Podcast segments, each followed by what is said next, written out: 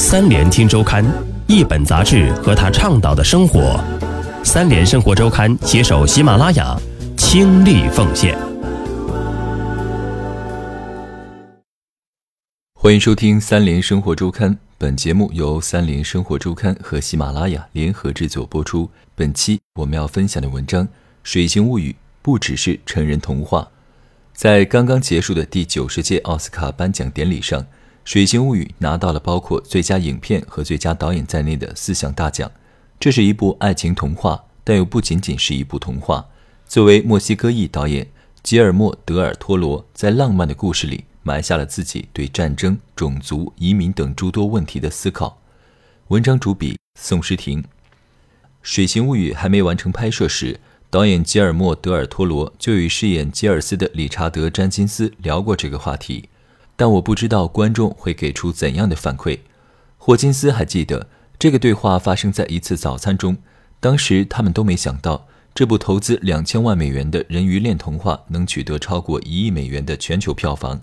电影在导演的故乡墨西哥上映时，同期票房甚至超过了商业大片《星球大战：最后的绝地武士》。更超出他们预期的是，《水形物语》不仅打动了观众，还打动了奥斯卡评委。在刚刚结束的第九十届奥斯卡颁奖典礼上，他力压三块广告牌，成为当晚的最大赢家，斩获包括最佳影片和最佳导演在内的四项大奖。在奥斯卡入围电影商业性越来越弱的今天，《水形物语》也成为近五年票房最高的奥斯卡最佳影片。一个爱情童话。《水形物语》和托罗之前的几部作品一样，都是那种有一定观影门槛的电影。这门槛指的不是知识、阅历或者其他什么高傲的背景，而是某种与导演在心智和精神上的契合。如果你能进入托罗打造的复古、梦幻又有点冷酷的世界，那你就会相信他在那个环境下所讲述的一切。如果不能，那接下来出场的所有人物、怪兽以及他们之间的情感就都失去了说服力。喜欢《水形物语》的人是相信托罗造的梦，不喜欢的人也并非真的不喜欢，只是从未真正走进过他的梦。这个哑女与怪物的梦境始建于上世纪九十年代，当时托罗向电影公司推荐了一个电影创意：一个两栖人的爱情故事。电影主角是一个探索亚马孙的冒险者，故事也是传统的怪物故事，类似于被解救的两栖怪兽为了报恩，用属于他的方式改变了救命恩人的命运。故事没能打动电影公司，托罗本人也觉得他缺少那么点新意，于是这个拍摄计划一度搁浅。直到很多年后，托罗在多伦多拍摄《环太平洋》，和编剧丹尼尔·克劳斯共进了一次早餐。当时他跟我说：“我有一个创意，大概是讲一头两栖怪兽被关在秘密的政府研究所里，他和研究所里的清洁工成为了好朋友。”托罗听后很激动，赶紧制止了想要继续讲下去的克劳斯。我要从你这里买下这个创意，不要再说下去了，也不要写成剧本，就把你的创意归纳成三行文字，然后给我报个价。托罗买下这个创意后，就开始着手写剧本。他一提笔就想起了小时候看过的一部电影《黑虎妖谈》。在那部电影里，怪兽曾和女主角朱莉亚当斯一起在水里游泳，在当时的托罗眼中，那是最有诗意的画面。他被那纯洁的美震撼了。上映于上世纪五十年代的《黑虎妖谈》没有给怪兽和女主角一个美好的结局，这是托罗童年的一大遗憾。他决定在自己的电影里弥补遗憾，于是《水形物语》就有了现在的模样。上世纪六十年代，美苏正展开冷战和太空竞赛，一头发现于亚马孙的两栖怪兽被美方带进位于巴尔的摩的秘密政府研究机构，政府和军方希望通过研究这只怪兽，攻克太空科技中的几道难题。哑女艾丽莎在这所研究机构做清洁工，她最先发现了怪兽具有人类的情感理解力，并很快与它建立了信任。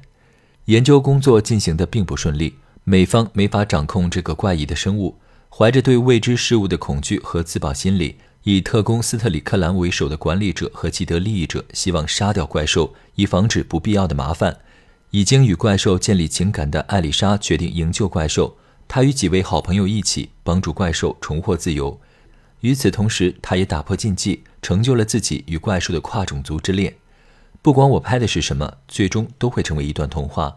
托罗总结自己的电影，但与迪士尼式童话不同的是，他的童话世界常常是破碎的，被黑暗包围着，没有王子解救公主的桥段，大多是一群孤独的人彼此靠近，彼此救赎。《水形物语》延续了托罗一贯的风格，故事时代背景寓意深刻。电影里拯救怪兽的并非英雄，而是和他一样被压抑、被排挤的边缘人。爱情女主角艾丽莎不是公主，她不能说话，一点也不漂亮，她甚至不够纯洁，每天都要自慰。但就是这样有缺陷的人，组成了《水形物语》的童话世界。某种程度上，托罗在挑战观众的审美。怪物情节与迷影包装，在《水形物语》里。善于饰演非人类生物的演员道格·琼斯出演了电影中那个一半天真、一半暴力的两栖怪物。这是他与托罗的第五次合作。此前，他已经在托罗的电影里扮演过形态各异的怪物。托罗是个怪物控，稍微了解他的人都知道。我曾买过一本名为《吉尔莫·德尔·托罗的奇思妙想》的书。托罗在书中公开了他的一部分藏品和手稿，这些收藏和手稿几乎都是各种各样的怪兽。有些人找到了耶稣，我则找到了弗兰肯斯坦。我还活着，还能表达，还半醒着，都要归功于这些怪物。在接受《洛杉矶时报》采访时，托罗曾这样分析他与怪兽之间的关系：他口中的弗兰肯斯坦是一部小说，曾多次被改编成电影。中国观众更熟悉的译名是《科学怪人》。这本玛丽雪莱创作于19世纪初的小说是科幻小说的先驱。热衷于研究生命起源的生物学家弗兰肯斯坦误入歧途，制造出了一个面目可憎的怪物。这个怪物拥有和人类一样的情感需求，同时也被人类社会所排斥。小说有一个符合当时伦理观的结尾：制造怪物的弗兰肯斯坦和怪物都以死亡清算了各自的罪孽。当时，玛丽雪莱希望借这本极具预言性的小说，唤起社会对于科技进步与人类伦理的思考。但一百多年后，当年少的托罗拿起这本书时，他看到更多的是怪物的孤独，以及他在这世上所遭受的冷漠和排挤。这种边缘感让他感同身受，再加上生长于墨西哥、拉丁美洲这片魔幻现实主义土地，更让托罗对怪物陷入痴迷。墨西哥的创意与北美其他国家的创意是很不一样的。在墨西哥这个国家，日常生活和神奇元素可以同时共存。一个人和不一般的生物能够一起生活、做爱，这也是墨西哥的风格。托罗说。接受采访时，有人问托罗生活中有什么奇怪的经历，我还曾听过两次鬼叫呢，真的听过。他的回答不容置疑。导演们只能拍摄他们相信的事。托罗相信鬼怪，因而不断以他们为主角进行创作。从处女作《魔鬼银爪》入围奥斯卡最佳外语片的《潘神的迷宫》。到好莱坞工业化的产品《环太平洋》，再到眼前的《水形物语》，托罗的每一部电影都与怪物有关。如果说怪物是托罗童真和墨西哥血统的一面，《水形物语》里那些致敬电影的桥段，就是他融入好莱坞文化并清楚如何驾驭它的一面。这个电影就是为了讲两个主题，一个是爱，一个是电影。托罗说，电影在《水形物语》里不是陪衬，而是贯穿始终的元素。他希望用那些好莱坞经典提升电影的情感浓度，也揭示人物隐秘和压抑的内心世界。电影中，艾丽莎用毛巾堵住门缝和出水口，水渐渐充满整个洗手间。艾丽莎与怪物第一次在水中交欢，这场戏是《水形物语》的高潮部分，也是托罗对电影《黑狐妖谈》的致敬。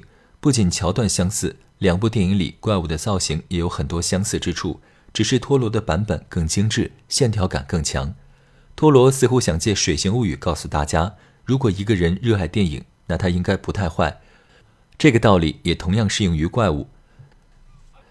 电影里，艾丽莎和忘年交同性恋者吉尔斯租住的公寓在一家电影院上面，怪物被他们救回家。第一次出走去的地方就是楼下的那家电影院。当时大荧幕上正放着圣经电影《路德记》。当困在冰冷实验室里的怪物走进影院，他身上就有人性的一面。尽管在溜进影院之前，他刚刚吃掉了一只小猫的头。艾丽莎和吉尔斯的个性以及他们的生活细节，也是在机场与电影有关的戏份中展现的。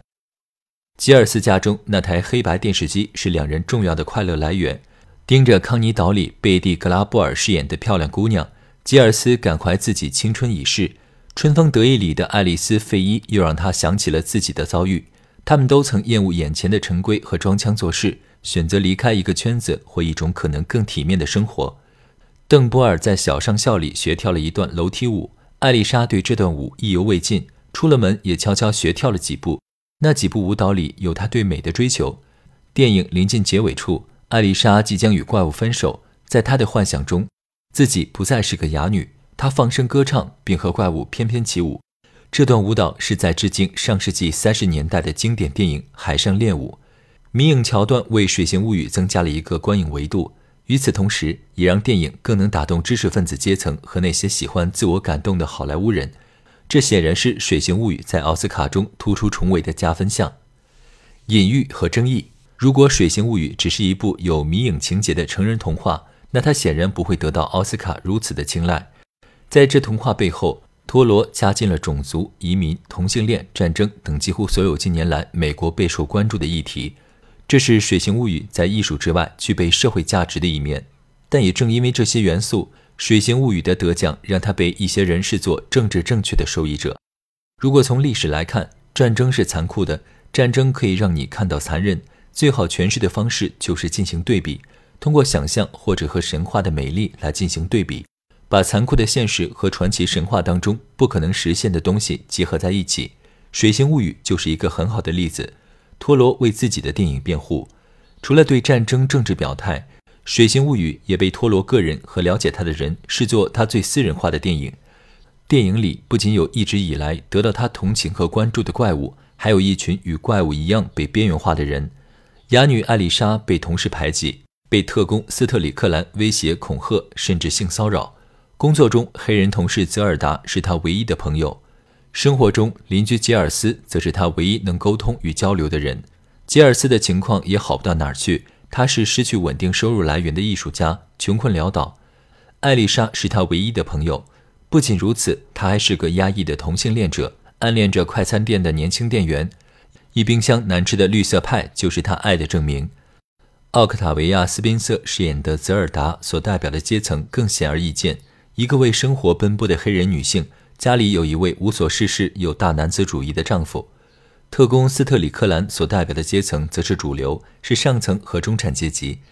在故事发生的一九六二年，美国和苏联的冷战令世界局势陷入压抑和恐慌。越南战争正在进行中，移民、有色人种、女性权益等民权运动刚刚发生或正在酝酿中。当时，大多数人对待少数派和未知事物的方式是拒绝和排斥，而不是了解与接受。就像斯特里克兰一样。面对两栖怪物，他宁愿将对方杀掉，也不愿花点时间去了解这个如此不同的生物。《水形物语》中与怪物站在一边的那些人都在经历共同的命运。托罗本人对此也感同身受。托罗曾说：“我本人是墨西哥裔，生活中的移民者。我曾经因违反交通规则被警察拦住。相对于普通人，他们对我有更多疑虑，尤其当他们听出了我的口音，事情就变得更复杂了。这听起来有些肤浅。”但事实上，我所经历的一切从奥巴马和克林顿时代就开始酝酿了。问题一直在那儿。如果我们被查出了肿瘤，并不意味着癌症是从现在开始的。在托罗眼中，今天这个世界比1962年更好了，但不平等依然广泛存在。即便如此，托罗依然没在《水形物语》中去呼吁、去抗争。相较于恨，他更希望用电影去传达爱。这一点也不酷，却是种更温柔的抗争艺术。